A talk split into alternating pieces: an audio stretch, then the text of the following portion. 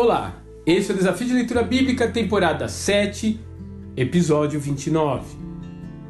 Em um país cristão como o nosso, dificilmente você encontrará pessoas que nunca tenham ouvido a oração do Pai Nosso. De fato, ela é mais do que um conjunto de palavras para serem usadas em momentos de solenidade religiosa. Ela é um dote preparado pelo Senhor para acompanhar a igreja ao longo dos séculos. A oração é estruturada como um poema, o que facilita sua memorização e é formada por duas sessões que refletem bem o cerne da Torá. Amarás o teu Deus de todo o teu coração e ao próximo como a si mesmo. Lucas capítulo 10, verso 27. Observe como nas primeiras frases usa-se a segunda pessoa do singular e em seguida muda-se para a primeira pessoa do plural.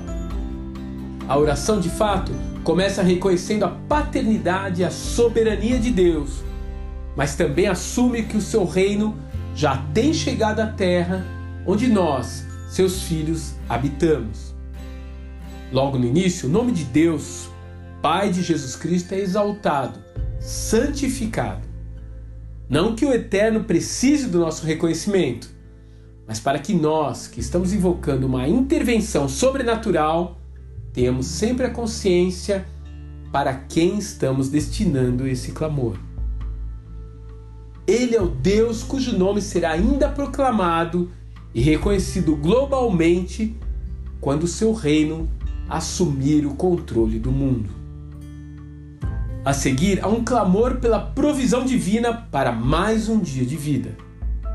Em uma clara analogia ao povo de Israel que, liberto da escravidão, mas ainda vivendo no deserto, necessitava do maná para se sustentarem, ele nos traz a memória que ainda estamos peregrinando em uma terra hostil e necessitamos que o Senhor sacie nossos corpos e espíritos até que finalmente cheguemos ao nosso destino final.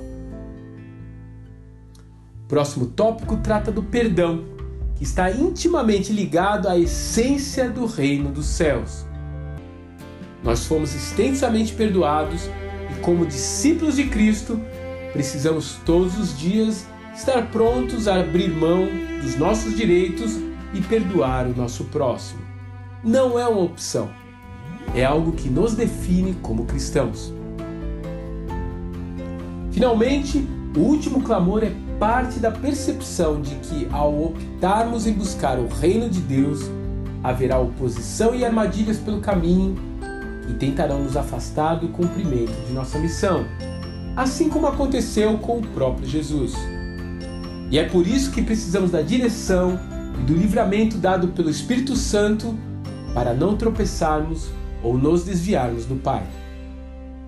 A oração do Pai Nosso é uma obra de arte mas ela não foi feita para ser apenas uma relíquia ou uma sequência de palavras decoradas. Ela foi feita para ser vivida.